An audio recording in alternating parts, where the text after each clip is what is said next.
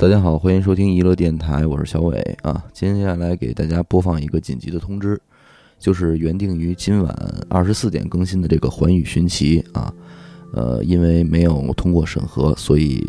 无缘和大家见面了。呃，当然了，这个审核没有过的这期节目审核没过的主要原因啊，呃，绝对是因为我们就是电台我们自己可能选题呀，呃，在内容选题上面。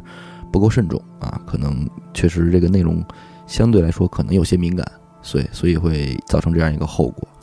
那么呢，在此呢也向大家表示一个道歉，今晚上可能我们的节目就要停更一期了啊。但是呢，呃，也向大家保证，这个我们会抓紧时间把节目给补上。也就是说，呃，大家一周两期节目的这个量是一定不会少的，只不过可能是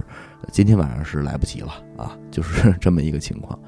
然后呢，刚刚我在群里边也通过群公告的方式，在各个群里向听众们说明了这个紧急通知。那么有一部分的听众呢，呃，也不是一部分了，是大部分的听众都在呼吁说，为什么不能够把这个节目通过网盘的形式投放给大家呢？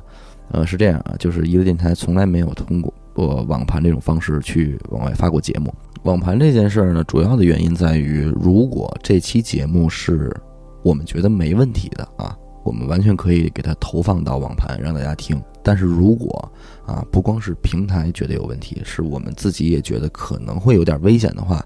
那么我们就就真的就是内部销毁了，对吧？这期节目我们也就没有必要再去散播出去了，因为散播给您了，可能它是一期节目，但是如果散播给心怀叵测的人呢，那可能就是一期证据。对吧？所以我觉得咱们也没有必要冒这个风险。如果咱们为了听到这一期节目而导致以后咱们再也听不到娱乐电台的话，那这个肯定也就得不偿失了，对不对？